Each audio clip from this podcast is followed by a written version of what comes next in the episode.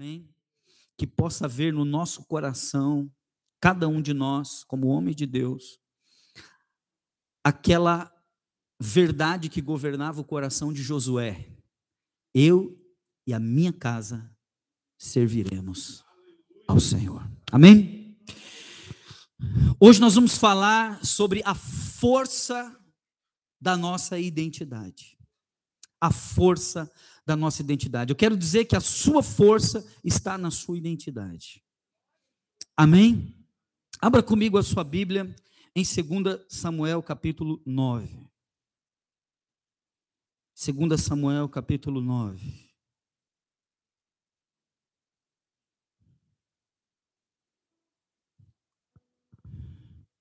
Deus é um pai amoroso. Sabe, eu perdi o meu pai em 2010.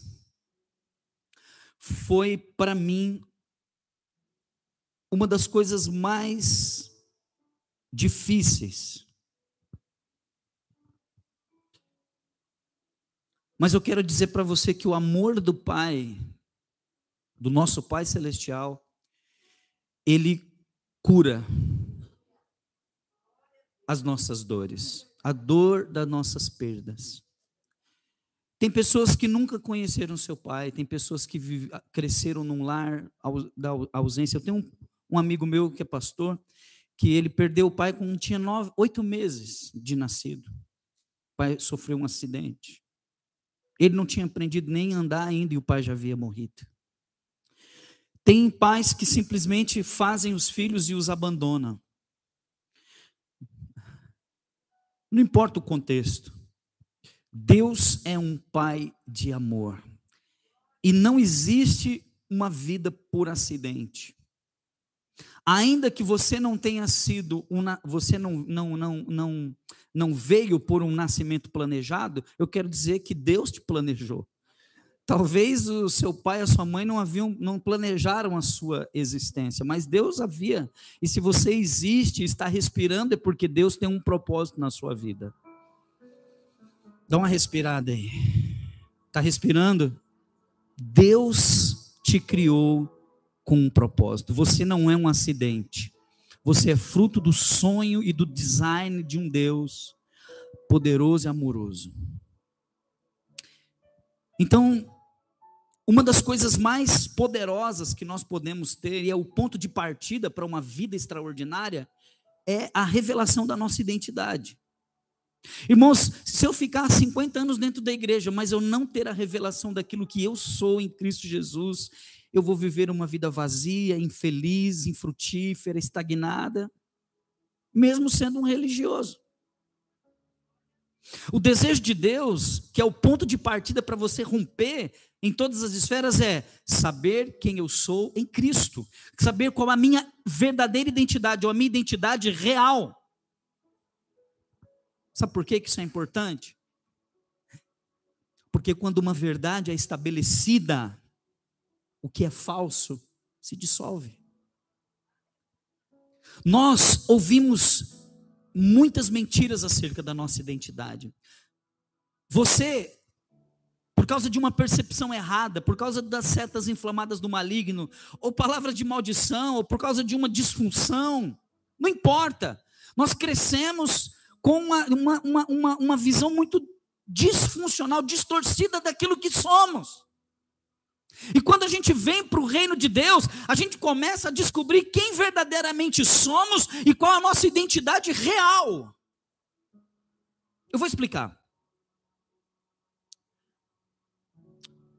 Nós vivemos na, na dimensão de dois reinos. Isso é muito louco para a gente que, que conhece a Deus, que serve a Jesus Cristo. Porque nós vivemos na dimensão de dois reinos no reino dos homens e no reino dos céus. E como é difícil você viver no reino dos homens com os valores do reino dos céus. Como é difícil você se mover no reino dos homens com a cabeça do reino dos céus. Como é difícil você é, interagir no reino dos homens com a perspectiva do céu. Mas é esse o, o desejo de Deus para mim e para você. Esse é o chamado de Deus para nós. Por isso ele nos transportou das trevas para a luz, para nos movermos no reino dos homens com os valores do reino dos céus. Porque no reino dos homens você tem uma identidade, mas no reino do céu você tem outra. Moisés, no reino dos homens, era um escravo. Mas Moisés, no reino dos céus, era um libertador. Raabe, no reino dos homens, era uma prostituta. Mas Raabe, no reino dos céus, era aquela que seria a antecessora do Messias. Paulo, no reino dos homens, era um assassino. Paulo, no reino dos céus, era um apóstolo. Percebe? Davi no reino dos homens era uma criança rejeitada, mas Davi no reino dos céus era o rei de Israel. Esther no reino dos homens era uma órfã, mas Esther no reino dos céus era uma rainha que traria libertação e restauração para o seu povo. Ei, você precisa entender quem é você no reino dos céus. Isso tem a ver com o novo nascimento. E quando você aceitou Jesus como o Senhor da sua vida, alguma coisa mudou. A palavra do Senhor diz que em Cristo Jesus nós somos uma nova criatura. Então, no reino dos homens, há uma realidade, no reino dos céus, há outra realidade. Então, quando nós encontramos a Cristo e nós, nós nos entregamos a Jesus, nós passamos a viver essas duas dimensões. Por isso que a Bíblia diz que nós somos embaixadores. O que é um embaixador? É uma pessoa que está em outra nação, mas que ela carrega dentro de si uma outra nação, a cultura de uma outra nação. Por que somos embaixadores? Porque vivemos no reino dos homens, mas pertencemos ao reino do céu. Você pode glorificar Deus por causa disso?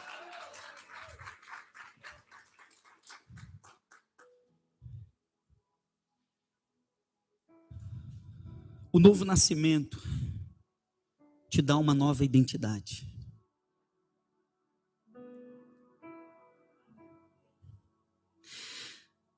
Segunda Samuel capítulo 9, versículo 12. Fala de um homem chamado Mefibosete. Se alguém puder trazer um pouco d'água para mim.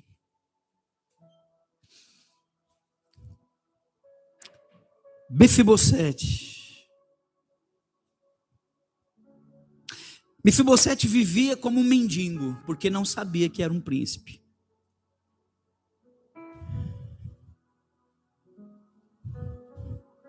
Mas algo foi quebrado. Uma mentira que foi construída no coração de Mefibosete foi quebrada pela glória de Deus e ele passou a viver a plenitude do seu chamado. 2 Samuel 9, 6 ao 13 diz assim: Vindo Mefibosete, filho de Jonatas, filho de Saul, a Davi, inclinou-se, prostrado-se com o rosto em terra e disse-lhe Davi: Mefibosete. E ele disse: Eis aqui o teu servo. Então lhe disse Davi: Não temas, porque usarei de bondade para contigo, por amor de Jonatas teu pai, e te restituirei todas as terras de Saul teu pai, e tu comerás pão sempre na minha mesa.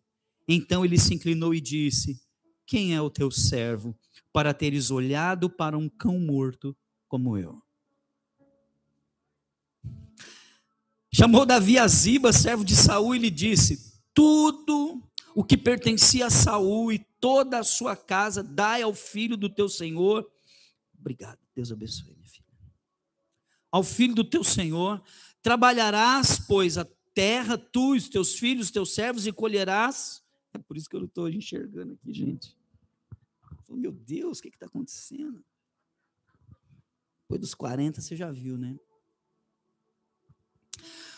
É, comerá sempre na minha mesa.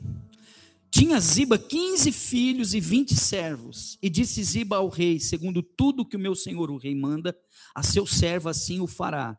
Comeu, pois, Mefibosete da mesa de Davi, como um dos filhos do rei. E tinha Mefibosete um filho pequeno, cujo nome era Mica. Todos quantos moravam em casa de Ziba eram servos de Mefibosete. Morava Mefibosete em Jerusalém, porquanto comia sempre na mesa do rei e era coxo de ambos os pés. Ai, gente, que coisa louca. Olha que, que história, né? Mefibosete era filho do rei. Na verdade, ele era filho de Jonatas, príncipe, herdeiro, tinha uma herança. Mas quando houve guerra contra os filisteus, a ama de Mefibosete correu com ele para protegê-lo e deixou ele cair, ele quebra os pés e ele fica aleijado dos dois pés. E ele vai para uma terra chamada Lodebar. E lá em Lodebar, ele não sabia quem ele era. Ele não tinha uma identidade. E lá ele vivia como um mendigo. Ele vivia com os pés quebrados, sentado na cadeira da rejeição. Gente, eu vou falar uma coisa para vocês.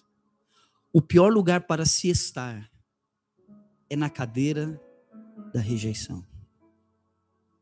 Sabe como que é a cadeira da rejeição? Quem já viu aquelas cadeiras de balanço? Sabe aquelas cadeiras de balanço? Eu não vou conseguir balançar, mas eu vou te mostrar como que é a cadeira da rejeição. A cadeira da rejeição é aquele lugar que você senta e fica balançando e pensando: meu pai traiu minha mãe, fui abandonado, não sou ninguém, coitado de mim, eu não consigo. Ai, acho que Deus não me ama. Como que eu sou fraco. Como eu sou pequena. Eu não tenho dom. Eu não tenho talento. Ah, se eu tivesse nascido numa família mais importante, se eu tivesse dinheiro, se eu tivesse fama. Ninguém se importa comigo. Não ganhei nenhum presente no dia dos pais. Ah, no meu aniversário ninguém veio me ver. Nossa, eu fiquei doente, ninguém nem se preocupou comigo. Coitado de mim. Acho que ninguém se importa. Ninguém me visita.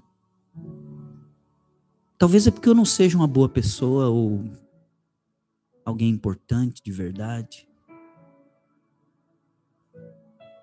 É, eu acho que eu nasci para para ser um zero à esquerda. Essa é a cadeira da rejeição. E muitas pessoas no reino de Deus estão sentadas nelas. Lembrando de quão dolorido foi o seu passado, a sua infância, chorando as suas dores. Assim vivia Mefibosete em Lodebar, sentado na cadeira do vitimismo, da rejeição, do abandono, porque ele não sabia quem ele era. Que ele era um príncipe, que ele era um herdeiro. Mas o rei se lembrou dele e trouxe ele para um outro reino. Envia Ziba e diga: traga Mefibosete aqui, porque eu vou revelar a ele quem ele realmente é. E Ziba representa o Espírito Santo.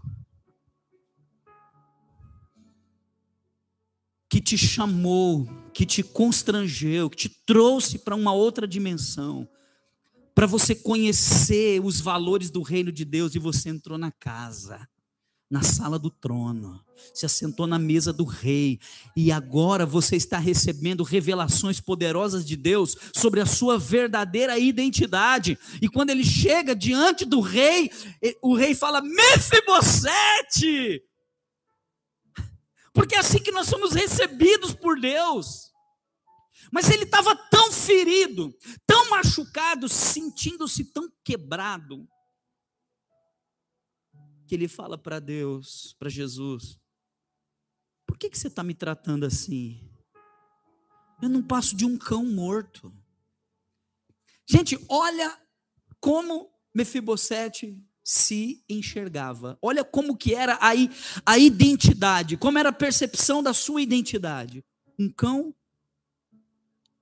morto. Se ele falasse que ele era um cão, já era uma coisa terrível. Imagina um cão morto. Você já viu um cão morto na rua? Você já viu? Era assim que ele se sentia.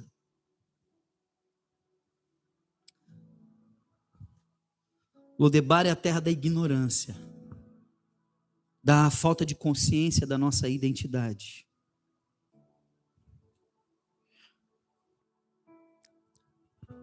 E o propósito de Davi, e Davi fala para Ziba: Ziba, você precisa ajudar Mefibosete a entender quem ele é. Coloque ele na mesa, restitui o que é dele. Eu quero que você coloque servos junto com ele. Eu quero que tudo que ele tem direito, como herdeiro, eu quero que seja restituído. Essa é a obra do Espírito Santo. Essa é a obra do Espírito Santo.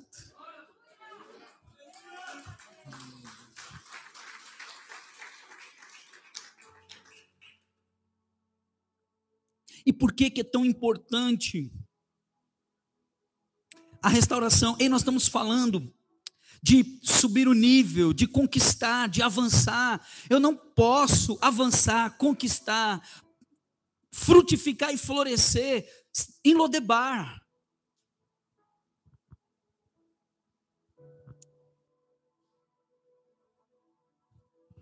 Para eu florescer, frutificar, romper, viver o meu propósito, responder o meu chamado, alcançar o meu destino, eu preciso, o ponto de partida é quem eu sou aos teus olhos, Senhor. Então, a revelação da nossa identidade é a nossa força. A sua força está na sua identidade.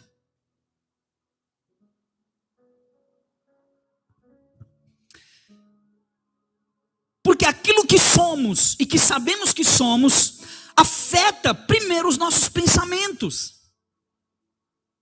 Imagina Mefibosete sentado na, na beira da, da, da, rua pensando na vida. Como você acha que ele pensa? Como que era a, a qualidade dos pensamentos de Mefibosete? Eram pensamentos saudáveis, positivos, construtivos?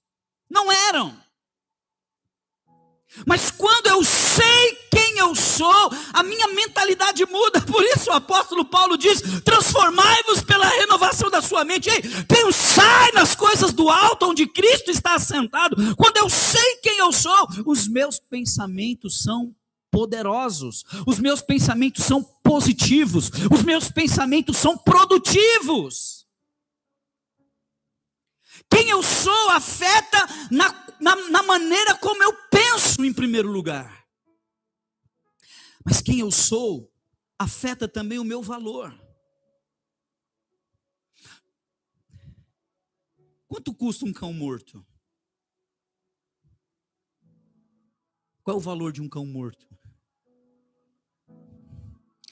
Pois era assim que Mefibosete se avaliava. Mas quando você sabe quem você é, você descobre o valor que você tem. E aí você não precisa se vender por nada. Quem está à venda é porque não tem valor. Quem está à venda é porque não sabe quanto custou.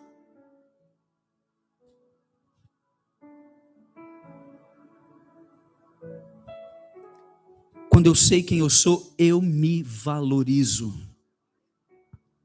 Ei, você é muito, mas muito precioso para Deus. O seu valor é, é, ele não pode ser medido. É, é, você é tão precioso que dinheiro não pode medir o seu valor. Se nós não tivéssemos valor nenhum, Deus não pagaria um preço tão alto. Ah, eu não tenho valor. Tem. Olha para o preço que o Senhor pagou. E você vai descobrir o valor que você tem. Mas quando eu sei quem eu sou, o meu valor é afetado, o meu valor próprio.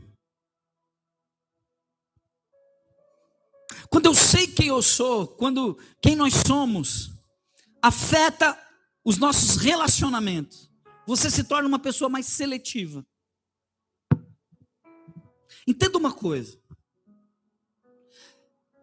O amor é para todos, a intimidade é para poucos. Nós temos que amar a todos, mas para a sua intimidade, para influenciar você, para estar junto com você, são poucos, pouquíssimos. Quando você sabe quem você é, não é com todo mundo que você se relaciona com intimidade. Dá para entender isso ou não?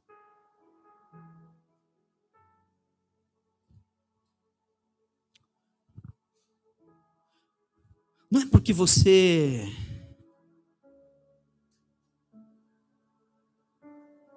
não ama, mas é porque você sabe o poder de uma influência.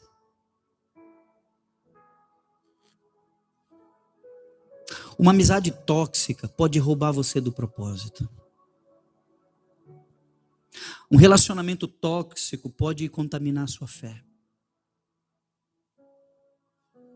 Um relacionamento tóxico pode levar você para longe de Deus. Mas quando você sabe quem você é, você sabe com quem anda. Já diziam nossos pais: diga-me com quem você anda, que eu te direi quem és. A neurociência explica que nós somos a média das cinco pessoas que nós mais convivemos. Quem nós somos afeta nas nossas expectativas. Quem eu sou determina aquilo que eu espero. Quando eu olho para o meu futuro, médio, longo prazo, quando eu olho para a minha segunda-feira, para a minha semana, para o meu próximo mês, para o meu próximo semestre, para o meu próximo ano, as expectativas que eu tenho, ei, aquilo que eu sou determina aquilo que eu espero viver. Então você precisa ampliar a sua expectativa. Tem pessoas que não conseguem sonhar. Ontem o Magno chegou para mim, a gente saiu para comer uma pizza ontem com o pessoal do louvor. O Magno chegou para mim e falou: Posso aqui, ó, te mostrar uma coisa, o quê? Meu carro. Falei: Cadê seu carro, Magno? Ele abriu o celular e me mostrou a foto do carro. Falei: Uau, magnata! Ele falou: Esse é o meu carro. O meu carro do futuro. Expectativa. Mire nas estrelas. Se você acertar a lua, você já está já tá no ganho. Nivele por cima.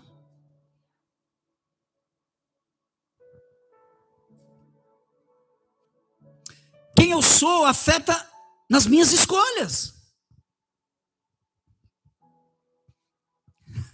Estava Jesus lá jejuando, orando, para iniciar o seu ministério. Olha que coisa tremenda. Jesus se preparou 30 anos para exercer três anos de ministério. Tem gente que prepara em três anos para ministrar 30. Jesus se preparou 30 para ministrar três. Estava lá no deserto, e aí aparece Satanás com uma proposta. Você não precisa morrer, sofrer, pagar preço nenhum. Eu te dou o reino. É só você prostrar e me adorar. Eu te dou o reino. Você não, não é o reino que você veio conquistar com seu sangue? Eu te dou de graça. É só me adorar. Sabe por que, que Jesus rejeitou as propostas do diabo? Porque ele sabia quem ele era. Esse foi o argumento do diabo. Se tu és o filho de Deus, transforma essas pedras em pães e come. Se eu sou o filho de Deus, nem só de pão viverá o homem, mas de toda palavra que procede da boca de Deus. Eu, quando você sabe quem você é, as suas escolhas são diferenciadas.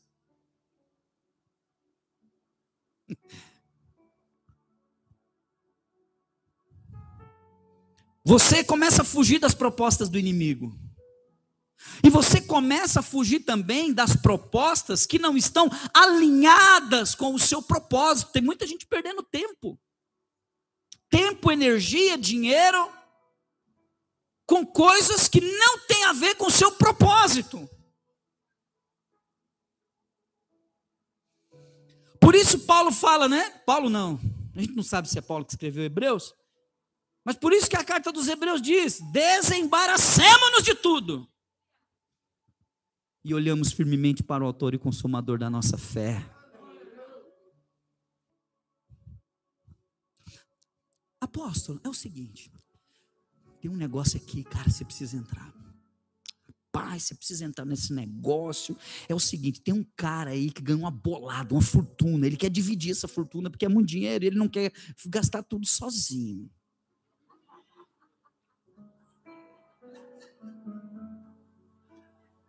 Você não quer entrar? É coisa assim de uns 3 milhões. Ó, dá para construir uma baita de uma igreja.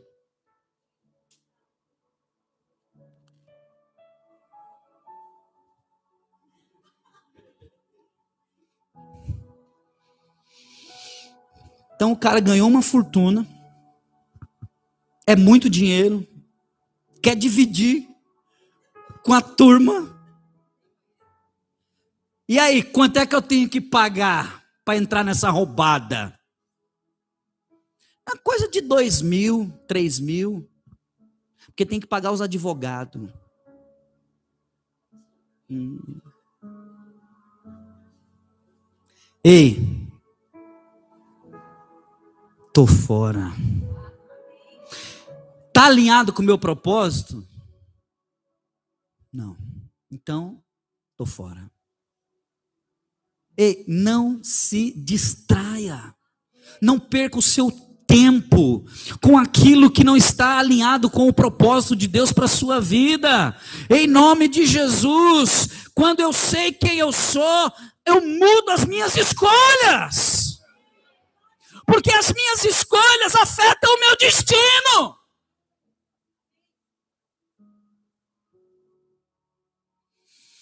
Quem eu sou afeta quem me governa. Quando eu sei quem eu sou,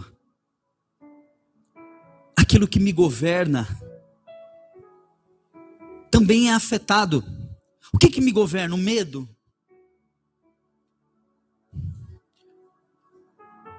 O desespero? A escassez? A dúvida, a confusão. O que, que me governa? Quando eu sei quem eu sou em Cristo Jesus, o que me governa é o Espírito Santo, o que me governa é a palavra, o que me governa são os valores do reino de Deus, o que me governa são as Escrituras, o que me governa é a vontade daquele que me chamou das trevas para a sua maravilhosa luz. Não é o meu coração enganoso, mas é o Espírito de Deus. E por fim, quando eu sei quem eu sou, quem eu sei quem eu sou, afeta o meu destino, onde eu quero chegar. O apóstolo Paulo foi um homem extremamente afetado pelo reino de Deus. E eu vou dizer uma coisa: sabe por que, o apóstolo Paulo se tornou esse grande herói da fé? Porque ele sabia quem ele era. Por isso, em todas as suas cartas, ele começa dizendo: A Paulo, servo de Jesus Cristo, chamado para ser apóstolo. Eu sou Paulo, não Saulo, aquela velha criatura. Eu sou Paulo, eu tenho uma nova identidade. Eu nasci de novo, eu sou filho, eu sou herdeiro. E eu sou servo de Jesus Cristo, porque esse é o meu chamado, servir. Sabe o que eu descobri? O sucesso de uma igreja não depende da performance de um, mas do sacrifício de todos.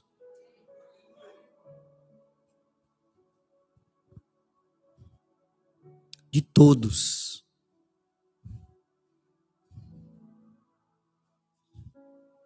Cada um no seu chamado cada um no seu papel, cada um na sua função, servindo com alegria, impulsionando o avanço do reino de Deus, ganhando almas, fazendo discípulos. Não como amantes do reino, mas como agentes do reino. Paulo era esse homem, ele sabia quem ele era. Eu sou um servo chamado para ser apóstolo. Identidade bem resolvida, irmãos.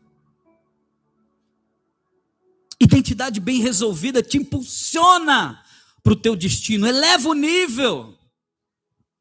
Era isso que Mefibosete precisava, saber quem ele era.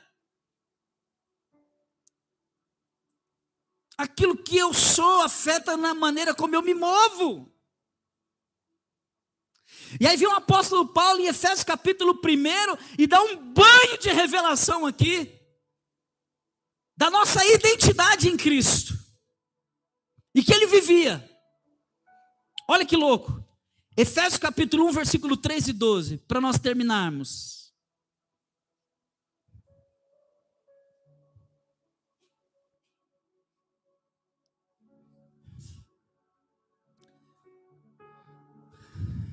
Olha que louco isso. Tem algumas palavras que vão se destacar aqui, eu quero que você acompanhe. Efésios 1, do 3 ao 12. Olha a declaração de Paulo sobre a nossa identidade, a nossa identidade real.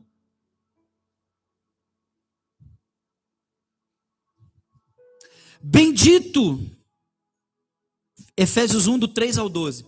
Bendito Deus e Pai do nosso Senhor Jesus Cristo, que nos tem abençoado com toda sorte de bênção nas regiões celestiais em Cristo. É a primeira coisa que você precisa entender, que você já é abençoado. Você não precisa correr atrás da bênção. Em Cristo você já é abençoado. A bênção do Senhor já está em você. Como um filho de Deus, como um herdeiro de Deus, como servo de Deus.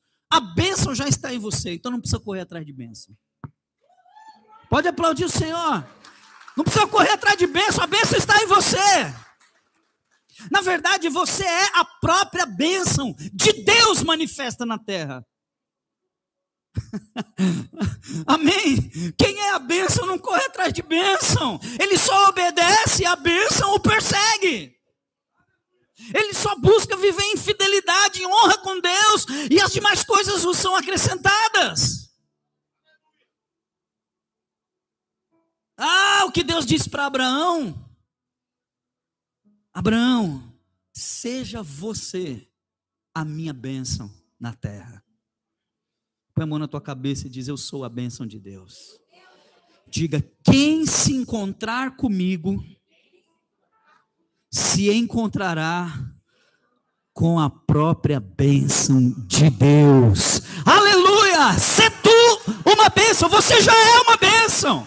Você não vai ser, você não vai ter, você é a própria bênção de Deus. É isso que o apóstolo Paulo está dizendo sobre a nossa identidade. Bendito seja o Pai do nosso Senhor Jesus Cristo, que já nos tem abençoado com toda sorte de bênçãos espirituais nas regiões celestiais em Cristo.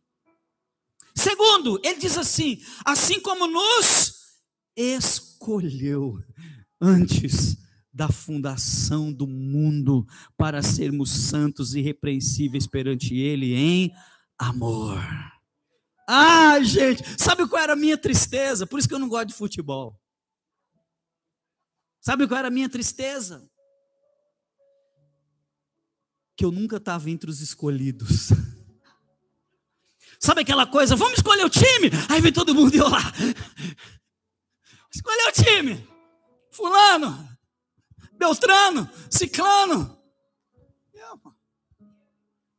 Não, vai um pouquinho aí. Duda. Duda, faz o seguinte, cata a bola lá atrás, lá no Gandula. Cara, eu nunca, eu sempre fui ruim de bola. Eu entendi. Eu entendi. Cada um no seu chamado. Não é? Deixa eu te falar, uma águia no oceano é incompetente. Um golfinho na selva é incompetente. Você não tem que estar em todo lugar fazendo tudo. Você tem que estar no seu lugar fazendo o que Deus te chamou para fazer.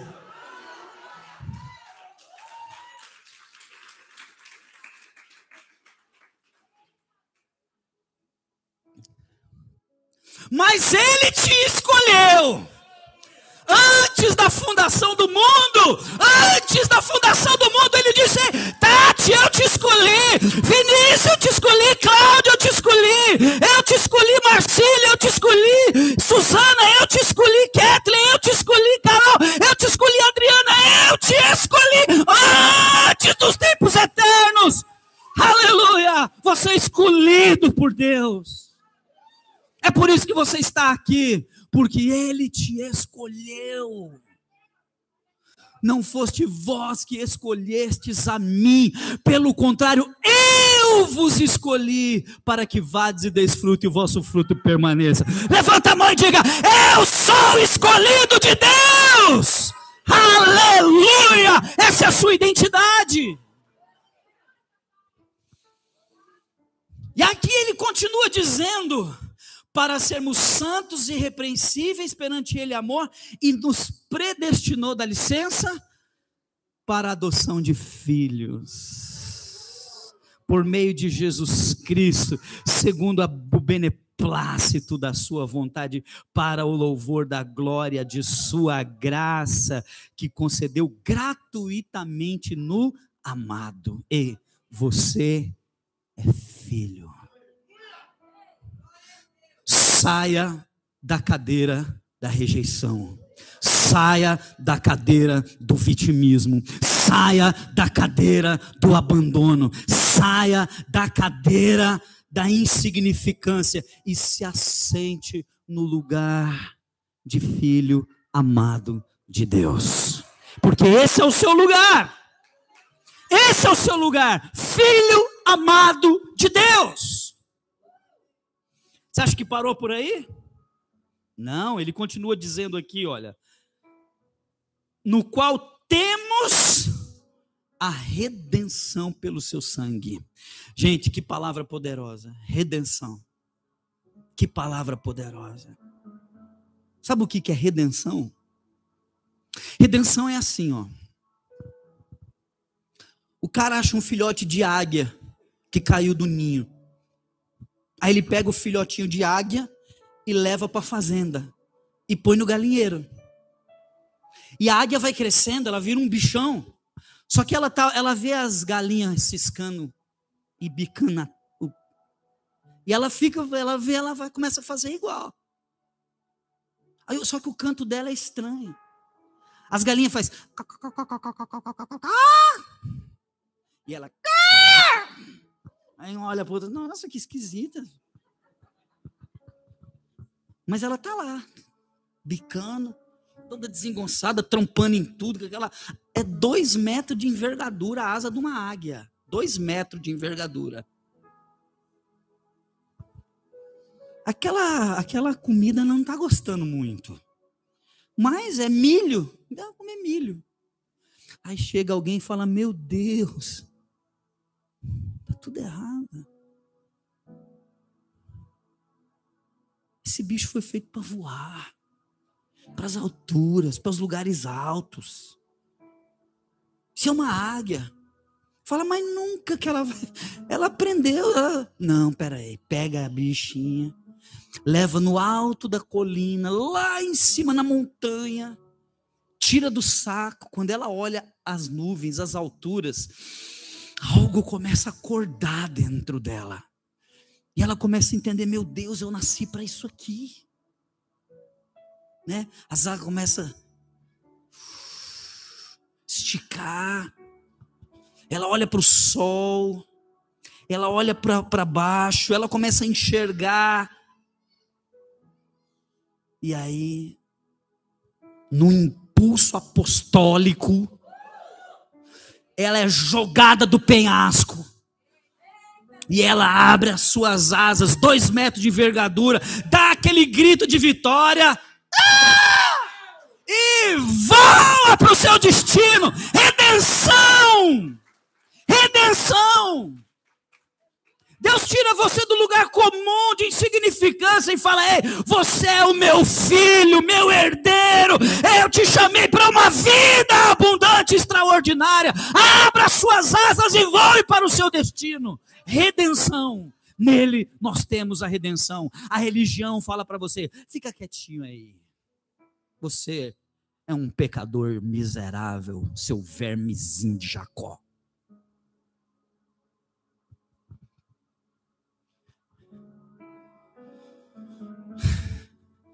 Mas o Rei dos Reis e Senhor dos Senhores, do seu trono diz para você: visto que foste precioso aos meus olhos, digno de honra, e eu te amei.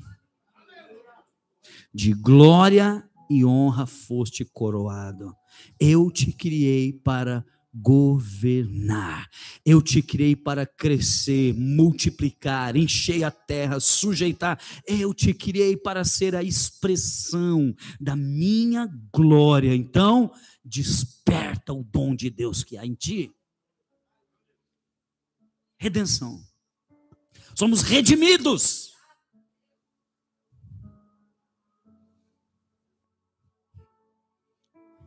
Pecadores redimidos para santos. Pecadores redimidos para santos. Derrotados redimidos para vencedores.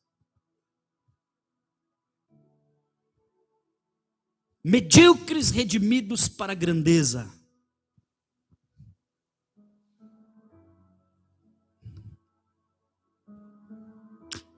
E ele continua aqui no finalzinho do versículo, ele diz: